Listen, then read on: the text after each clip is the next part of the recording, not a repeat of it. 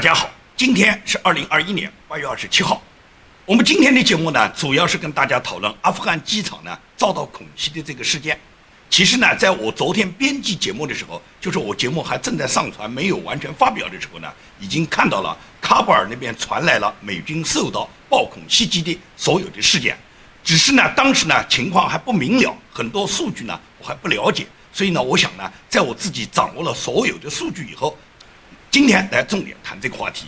那么这个话题大家现在从新闻上都已经了解到了，就是美军在阿富汗的机场外面呢遭到了恐怖袭击，R.S 呢他呢发表他对这件事情负责，是他们采取了这个恐怖袭击以后，导致了美军当时有十一名海军陆战队队员牺牲，其中呢还有另外一名海军军医呢也牺牲了，那么除了这十二个人牺牲之外，有十五个人受伤。另外，阿富汗方面呢，有六十多个人死亡，有一百四十多人受伤。那么，随着大量救治的这个美军的这些士兵，就是受伤的这个士兵救治的这个过程中呢，又增加了一个死亡。也就是说，美军现在已经有十三名美国军人呢，在阿富汗战场上已经献出了他们年轻的生命。这一次事件对美国冲击非常非常大，可以讲这是美国驻军阿富汗二十多年来，因为阿富汗战争死亡最多的一次。也就是过去这二十多年来，美军在阿富汗战场上从来没有哪一天突然死亡过那么多人。之前呢，有媒体呢把美国呢，他这次从阿富汗撤军呢，跟西贡相比，哪能跟西贡相比呢？比西贡惨的太多了。目前来讲，是 ISK 已经宣布对这起袭击负责。ISK 呢，它是伊斯兰国的一个分支，IS 呢，它就是所谓伊斯兰国。那么这个伊斯兰国呢，它实际上是世界上三大恐怖组织之一。大家都知道，最大的恐怖组织已经被美国剿灭，就是本拉登领导的基地组织。其次就是阿富汗这个塔利班。那么第三呢，就是 IS。美国二十多年的反恐呢，基本上是把基地组织呢全部铲除，把 IS 呢也是打的呢就是七窍生烟。IS 基本上在川普总统斩首了 IS 这个领导，就是巴格达迪以后，基本上 IS 就再也没敢向美军挑衅过。那么这次趁到这个塔利班控制了整个阿富汗，控制了首都喀布尔以后呢，IS 呢又开始呢兴风作浪，在背后呢又再次对美军呢制造恐怖袭击。那么这个恐怖袭击究竟是谁希望它发生？发生了这个恐怖袭击，对谁受伤最大？对谁最受益呢？我可以明确告诉你，IS 也好，塔利班也好，背后都有中共的黑手。中共特别希望 IS 爆发这样的恐怖袭击。拖住美军，把美军拖在阿富汗，把美军拖住在阿富汗是最符合中共的军事战略的。因为中共呢，他绝对不希望美军把所有的部队都撤出来呢，撤到亚太地区。因为撤军的决定呢，是川普总统当年根据阿富汗的形势做出的，也就是美军不需要在阿富汗长期的驻军，大量的驻军。因为二十年的反恐战争，在十年前本拉登被剿灭以后就已经完成了。继续留在阿富汗，帮助阿富汗建设所谓民主。美军没有什么驻军百年、千年的这种计划，美军只需要阿富汗已经完成它的民主制度的改造。因为大家都知道，阿富汗已经民选总统都有两任了嘛，而且阿富汗有几十万的政府军，美军培训了二十年，这些政府军按道理是完全有作战能力的嘛。哪想到这些政府军除了贪污就是腐败，然后塔利班一来，他们就抱头鼠窜啊，国家总统第一个逃啊。所以说这呢也是事先大家没有想到的。那么撤军的整个战略，从美军来讲的话是绝对正确的，而撤军撤到哪里呢？就百分之百是撤到亚太地区，也就是围剿中共，把中共作为美军的主要敌人，在亚洲、在南海和台海区域，然后对中共呢进行围困，最终打击中共，消灭中共，这是美国的战略。所以说呢，中共特别怕美国呢实现这一步战略，把美军拖在阿富汗，把水搅浑，让美军长期陷入这个反恐的这个状态。这是呢，中共呢，他要做的一件事。那么，中共做这件事，简简单单的对美军叫骂是不起作用的。所以，中共就会在幕后去策划这个 IS 或者是塔利班发布恐怖袭击。那么，IS 和塔利班呢之间也有矛盾，也就是包括这次爆炸中，这个塔利班他也死了二十多个人。他们之间的矛盾呢，不过是彼此分赃不匀，彼此之间团伙内部互相争斗、争夺地位，是这种矛盾。但是他们反美是一致的，也就是他们把美国作为自己主要敌人，这是一致的。而 IS 它之所以这么多年能剿不灭，就是因为它有中共暗地的支持。根据国际媒体报道，也就是 IS 所使用的这些枪支、这些军事武器里面，百分之五十以上都是来自于中共，就跟塔利班一样。塔利班的这个武器，他的这些武装设备，在他没有进攻到喀布尔之前，在没有缴获这次大量这个美军留下的武器之前，他们大量的这些武器装备都是来自中共的。中共偷偷向他们输送那么多武器装备，目的什么？目的就是把这些恐怖分子把它武装起来。武装起来的目的就是反美。第一个呢是要打击美军，制造各种恐怖袭击；第二个要把美军呢拖在阿富汗。长期的把美军陷于这个反恐的阿富汗的这个泥潭，让美军呢根本没有能力去顾及中国的南海和台海，同时呢把美国国内的所有的眼光都注意到反恐战争上，都注意到阿富汗区域，这样呢就减轻了美国朝野要对中共清算，尤其是病毒溯源马上要对中共清算的这个美国清算的步伐，这是中共呢它的主要目的。只是呢，中共呢，他是完全看准了美国现在有个非常无能、低智、智障的这个总统，就是拜登，因为他知道拜登根本没有川普这种谋略。拜登当初如果不允许塔利班进入喀布尔，那么恐怖分子就不可能这样畅通无阻的把他的炸弹运到喀布尔，攻击美军和攻击阿富汗平民。塔利班进喀布尔之前，当时如果拜登下令不允许塔利班进入喀布尔的话，美军是完全有能力阻止的。但是。拜登为了讨好塔利班，直接是把大门拉开啊，允许塔利班他可以在整个阿富汗攻城拔寨，最终一路打到了喀布尔。拜登允许啊，因为拜登首先是把所有的这个美军全部撤掉了，没有把美国的平民先撤掉，没有把所有的美国非战斗军事人员把这些人先撤掉，没有把美国的武器装备先运走，他先把美军正规的美军都撤掉。你看这次暴恐袭击死掉的大部分都是海军陆战队队员，很多人不理解阿富汗它是一个沙漠，它又不靠海，为什么要海军陆战队去呢？原因是什么？原因就是拜登一开始他就把所有驻扎在阿富汗的部队，就是美军部队全部撤走了。这些部队实际上长期驻扎在阿富汗呢，他们对阿富汗的地形地貌、对喀布尔的街道、大街小巷，以及对喀布尔的各种战争目标，他们都非常了解的，因为他们每天做这些训练嘛。但是把这个训练有素的这一支部队驻扎阿富汗长期驻军的部队，拜登把他们全部撤走。撤走以后，因为阿富汗局势控制不住了，喀布尔根本就是在无序中。这时候呢，在美国朝野的反对下呢，拜登又紧急征兵，派了七千名美军军人到达喀布尔机场，而这七千名军人都是从航母上调集的这个海军陆战队队员。这也就是说，现在在阿富汗喀布尔机场附近执行任务的美军，绝大部分是从航母上调过来的海军陆战队队员。那么这些人显然对当地的这些地形地貌，他们的熟悉了解程度不如原来的阿富汗的驻军了。当然了，你说美军陆战队队员到哪里都是横征冷战，问题是三军总司令是饭桶啊。拜登是饭桶啊，拜登瞎指挥啊，所以说拜登这个瞎指挥就导致了这次巨大的这个恐怖袭击，而这次恐怖袭击的这个惨剧的发生，远远超于美国历史上的那些总统，什么水门事件的尼克松，什么拉链门事件的克林顿，可以讲喀布尔这次恐袭事件，它所造成的这个惨剧和伤痛，远远拜登他所犯下的这个罪行超于尼克松，超于克林顿，所以说本次恐袭，拜登是应该负全责的。你很难在世界历史上找出这么愚蠢的先例，就是具有压倒一切的军事力量的一方，会向那个不堪一击的游击队的另外一方求饶。这种缺乏意志力的奇耻大辱，美国人民和美国军人将永远背在肩上，从现在一直到永远。这个就是美国人所谓八千万人选举出来，包括那些坟墓里面出来投票选举出来的这个三军总司令。你觉得拜登他能胜任美国总统这个职位吗？可以讲，美国历史上现在到了至暗时刻，也就是美国二战的珍珠港事件，以及九幺幺双子塔事件，包括这次阿富汗的这个喀布尔机场恐袭事件，已经成为美国的三大至暗时刻。所以，到当这个时间到来以后，对美国人，尤其是美国参众两院、美国政界的领袖，他们是相当悲痛的，是相当气愤的。因此，参议院乔什·霍利他第一个就呼吁总统乔·拜登应该立即辞职。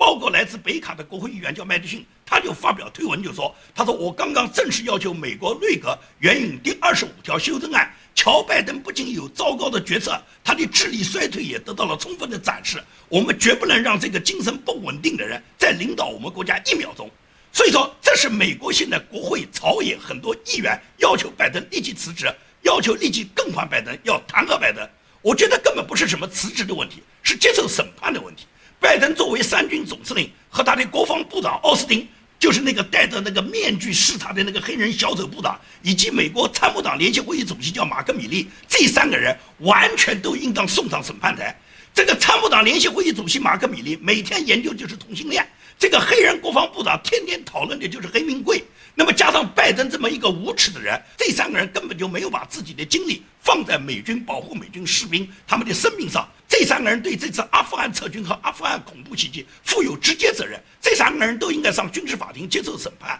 他们不仅仅是无能的问题，他们都是渎职，是根本不拿美国人民和美国军人的生命当命，而他们拿黑名贵当命。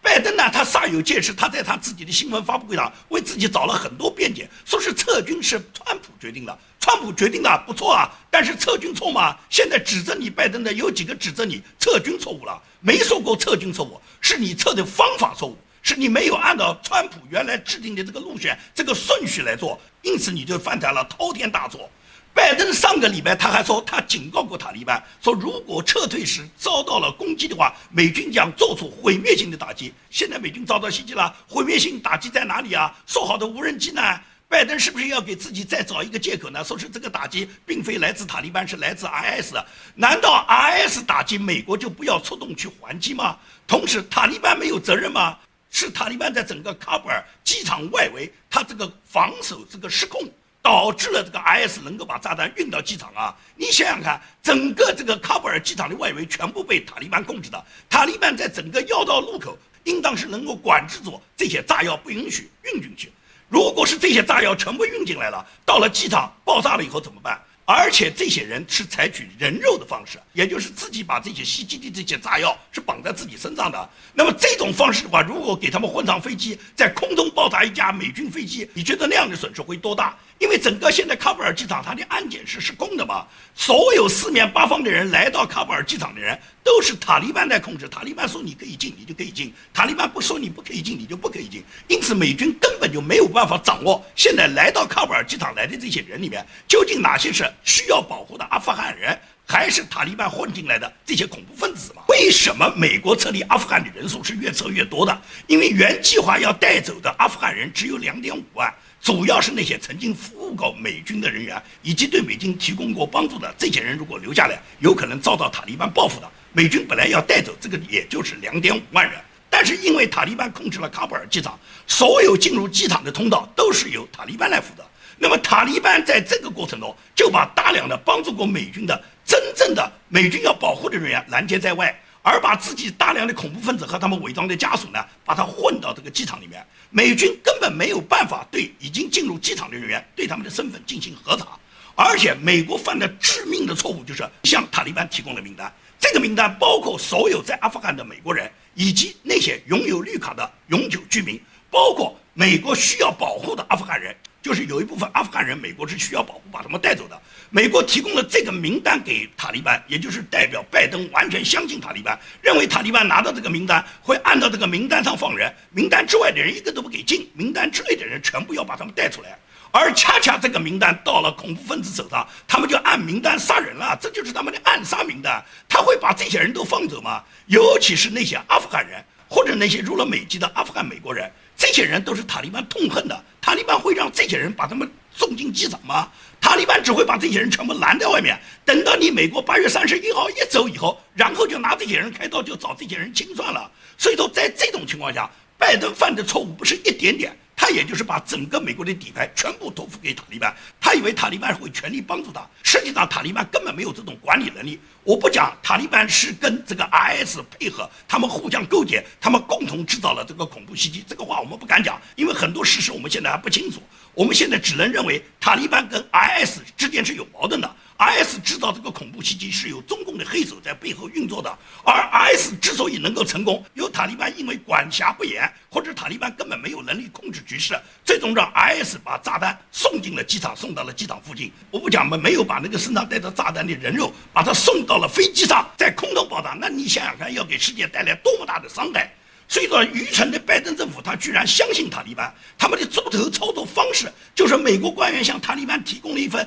在阿富汗的美国公民和美国永久居民所有人的名单。这个名单你送给塔利班，不就是塔利班照着名单去杀人吗？这种蠢事拜登能做出来吗？而恐怖袭击的发生，你是已经不以人的意志所转移的了。一旦美军和美国人出了人命，美国呢肯定是要报复的，这是美国历史上所有。袭击美军的人都逃不过的一个宿命。包括当年二战的珍珠港事件，包括九幺幺的纽约双子塔被袭击事件，也就是这个之后，美军一定是肯定要报复的。那么美军一报复，美军就很难全身而退。在这种情况下，美军根本没有这个精力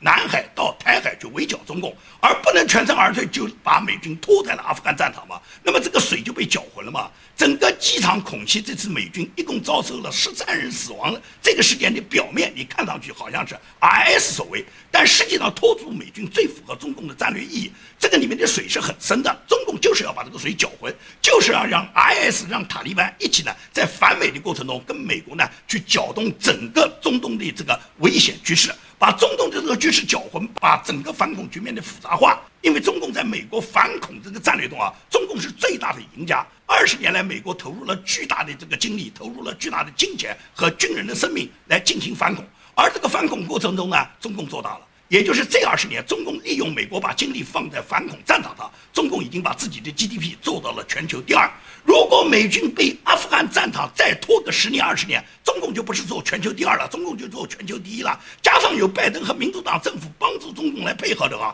十年二十年以后，中共就变成了世界老大了。中共可以操纵任何一个恐怖组织来对付你美国。最终，中共的战略目的就是消灭美国、削弱美国，中共成为世界霸主。而所有的这些流氓，包括 IS，包括基地组织，包括塔利班，都是中共的跟班。中共跟他们之间是一种利益勾兑。当然，你说塔利班跟中共之间是彼此之间面和心不和，大家是互相利用。我不否认啊，中共也知道塔利班之间跟他是互相利用啊。塔利班有一天也会跟他翻脸啊。但是塔利班现在能利用你中共输送大量的金钱，同时中共在外交、在国际政治舞台上面为塔利班去洗白，而塔利班依靠的中共就可以不断的去挑衅美国。在挑衅美国的过程中，一是增长了塔利班的力量，第二个是削弱了美国，最重要是拖住美国，把美国只要在阿富汗战场长期拖住的话，就达到了中共的战略目的，就达到了中共能够拖延美国和美国的盟国一起对中国在病毒溯源的问题上对中共清算的目的。所以说这一步，实际上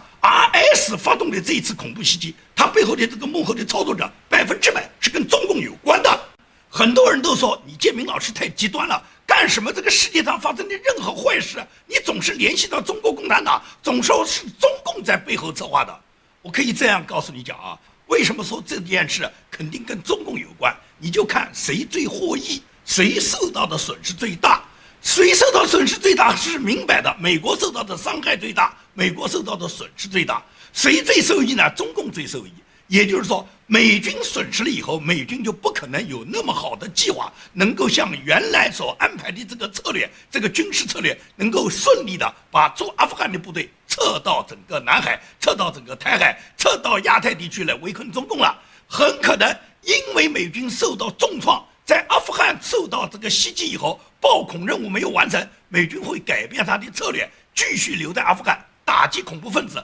铲除 IS 的这个极端的恐怖主义集团，完全有可能。一旦这样呢，一旦这样，也就是美军长期陷入阿富汗战场，这样的话就是中共最受益嘛。也就是说，美军把自己的主要精力、主要的战斗军事目标又转到反恐上去了，也就是逃掉了中共啊。同时，这个病毒溯源的问题也就不用对中共进行清算了，中共就是这个里面最大的受益者。稍微学过一点刑事侦查理论的，对刑事证据稍微有一点点知识的人都知道，一个刑事案件爆发以后，如果某一个人被杀害了，你第一个想到的就是说，杀这个人的这个人一定是最大的获益者。就是如果是干掉了这个人，谁在这个里面获得最大的受益？比方说有巨额的保险赔偿。比方说有巨大的这个财产继承，或者是情杀啦、仇杀啦，也就是跟这个被害者有直接密切关系的、有最大利益关系的人，这个人往往是最大的嫌疑者。所以说，你看整个这个阿富汗遭到的这个暴恐袭击，谁是最大的受益者，谁就是最大的嫌疑者。显然，中共是逃不脱的。所以，为什么我们基于这个来做判断？你要叫我说，现在拿出根据来，拿出证据来，怎么证明中共指挥了 IS？中共跟 IS 怎么勾结策划，然后由 IS 去实施了这个暴恐袭击？你让我马上拿出证据来，美国中情局都没拿出来，你让我吴建民拿出来，我们只是基于常识来判断。所以说这件事，我认为跟中共是脱不了干系的。而之所以恐怖分子敢这么做，也是认为。拜登这个政府的无能嘛，拜登他自己本人无能，以及拜登对美军生命的漠视，尤其是对那些曾经帮助过美国人的那些阿富汗人，拜登就不想管这些人嘛。白宫的新闻秘书萨基在白宫新闻发布会上面一不小心他就说出这样的话，说是对于没有来得及赶回美国的美国人，没有什么应急计划，也就是美国政府不想管你们。这个里面其中有一批是从洛杉矶到阿富汗暑假里面去游玩的，这个有二十多个学生和十几个家长，这批人目前还困在阿富汗的喀布尔市区，他们根本就到达不了机场。那么没有人管他们，美国政府也不管他们。白宫甚至认为，你们这些人暑假期间跑到阿富汗去，你们就是给美国政府添乱。你们愿意到阿富汗，你们就待在那里吧。所以说呢，白宫现在就不管这些美国人。那么你想想看，连美国人都不管，他还会去管那些曾经帮助过美国的那些阿富汗人？这些人他把名单交给塔利班，不就是让塔利班照单子去杀人吗？所以说，拜登就是一个完全不负责任的政府，拜登就是一个完全不尊重生命的人。因为实际上，民主党也好，拜登也好。他们对待美国军人，民主党人很少是尊重美国军人的，他们不在乎美国军人生命的安全，美国军人的生死，尤其是美国军人绝大部分是支持保守派的嘛，所以说民主党人和拜登他们只在乎黑名贵。去年拜登对黑名贵他能下跪，就预示着今天的结局，他对美国军人是根本生命是不会尊重的。所以说美国军人付出了生命以后，拜登只会装模作样在他的什么记者招待会上流两滴眼泪，你那个眼泪流给谁看啊？然后拜登就去下令，要美国全美国五天之内通通下半旗。我觉得你下这个半旗做给谁看呢？如果不改变拜登和哈里斯执政的这个局面，这个半旗下下来，下一次没有几天又会再出现更大的暴恐袭击。半旗是不是一直要下？这个旗子是不是就升不上去了？现在美国正本清源的就必须是还原二零二零年美国的大选，也就是让窃选的拜登和哈里斯让他走上审判台，让事实上得到胜选的川普重新来执掌白宫的政权。你看，川普来的话，马上星条旗在全球日夜飘扬，这是肯定的。对于拜登政府的不作为，以及是拜登政府在阿富汗战场上犯下那么大的错误铸成的这种滔天大错。美国的媒体都是默不吱声的，也就是美国媒体的质疑和反对声在哪呢？如果是川普做了这样的事，早就炸了哇！美国民众的反对声又在哪里呢？川普执政的时候，一会儿通俄门了，一会儿通乌门了，大量的机会没少反对过川普啊。那么现在美国军人付出了十几条生命，美国有几十个人受伤，拜登做下的如此大错，导致了恐怖分子对美国军人在阿富汗战场的杀害。那么，美国的媒体为什么没有反对拜登呢？美国的媒体为什么没有指责和讨伐拜登呢？美国的民众为什么没有上街集会游行，要求弹劾和罢免拜登呢？怎么现在媒体和民众都不吱声了呢？所以说，民主党他控制的媒体，控制着美国的这些疯狂的民众，最终什么？最终就是颠倒黑白嘛。所以，美国的制度遭到崩溃，美国现在他这个道德力量感在下降，这都是民主党多年来去。破坏美国民主制度的一个结果。那么现在，美国共和党这些主要的参议员，尤其是那些曾经弹劾过川普的这些参议员，你们看到美国国家现在遇到了危机了吗？川普总统他本人就在昨天，他发表了他的声明，就说美国现在到了美国历史上最低的时候、最暗的时刻。川普总统很心疼，因为他亲手制定的这个计划，本来按照这个计划来执行的话，是一点问题都没有的。也就是按照川普总统他本来在二零二零年二月份安排蓬佩奥和塔利班谈判定下来的多哈协议，这个多哈协议从签订以后，一直到川普总统离开白宫，没有任何一个美国人在阿富汗遭到了死亡，任何一个美国人在阿富汗都没有受到过伤害。而拜登接手以后，仅仅是几天，阿富汗的撤军就完全背离了原来。川普总统撤军的他这个三步走的计划，先撤出美国非战斗人员，再撤出美国所有的军事装备，最后撤出美国的军事武装人员。这三步走次序是不能错的。而拜登倒过来以后，最终就一下子导致了昨天受到的恐怖袭击，导致了美国在阿富汗战场上二十多年来最大一次的伤亡数字。美国人受伤害的这个记录就是拜登创造的，所以说这个拜登，你说是美国八千多万人，包括那些地下室，包括那些坟墓里面爬出来投票，然后选出来总统，你觉得这个可能吗？美国人会有那么愚蠢去选出这样的总统吗？在整个阿富汗恐袭之后，美国朝野很多人都提出要求弹劾拜登，要求拜登立即辞职，包括共和党的大佬格林勒姆，他也提出要求拜登辞职。前联合国大使黑利，他对拜登是否应该下台或者是免职给出了明确的回答：yes。但是呢，他担心，如果拜登走了以后，如果留下了卡马拉哈里斯，如果是这样，情况可能比拜登还要糟。因为什么？美国现在居然混到了是这么一个低能无脑、智障的人当总统，而这个副总统是一个疯疯癫癫的傻子。在这种情况下，美国这一对痴呆和疯子的组合，导致了美国现在他对全球的决策是错上加错。所以说，这是美国人民犯的错，也就是把拜登和哈里斯推到白宫，让他们在白宫掌控美国国家政权。美国很多投票给拜登的人。投票给哈里斯的人是你们犯的错，是你们让这对傻子和疯子，他们最终给美国人民带来了巨大的灾难。在这个时候，如果美国人还不能痛定思痛，那么美国它滑坡滑得很快。它不仅仅是制度上的变革，美国向南非靠近，更有民主党的这些大佬跟共产党里应外合，最终中共渗透和颠覆了美国制度以后，暴恐袭击总有一天会弄到美国本土来，绝不简简单单是在阿富汗战场。因此，美国人一定要认识到，二战的珍珠港、九幺幺的双子塔、喀布尔的恐袭，它是美国国家遭受到重创的三大的至暗时刻。从以往的历史看，每次这种重创呢，当时发生的时候，都会让美国人，包括全世界所有人都感觉到美国完了。美国这一次受到这么大的打击，美国完了。但实际上，大家可以看到，美国是一个有自我疗伤很好能力的国家，是一个有健全的民主制度。他们很快又跑到世界前列了，所以这是一场体制的马拉松。这个体制的马拉松不完完全全是社会制度决定，是美国自身的民主制度的强大，是美国仍然有一批热爱自由、热爱和平的、保留传统价值观的人，这些人在捍卫着美国。所以说，我们对美国要有信心。当下最主要的是，世界上纷繁风云。各种事情都在发生，但是最主要的是两件大事。第一个是美国2020年大选拨乱反正的事，第二个是新冠疫情的追根溯源的事。这两件大事是决定了世界的走向和秩序重构的关键。而这个里面重中之重是美国2020年的大选，也就是大选被窃选是一定要还原真相的。一旦如果川普总统能回到白宫，拜登送上审判台，那么世界的一切由川普总统在就一定是迎刃而解的。所以说，我们一定要把握住这个主线。要知道，现在一切的混乱都来自于白宫，来自于拜登，而拜登他根本就不配当这个总统。本来他跟哈里斯就是窃选的。所以说，一旦还原2020年大选，让所有的是非回到公正的轨道上，我相信美国可以大踏步前进。好，今天的节目就跟大家做到这里，谢谢大家。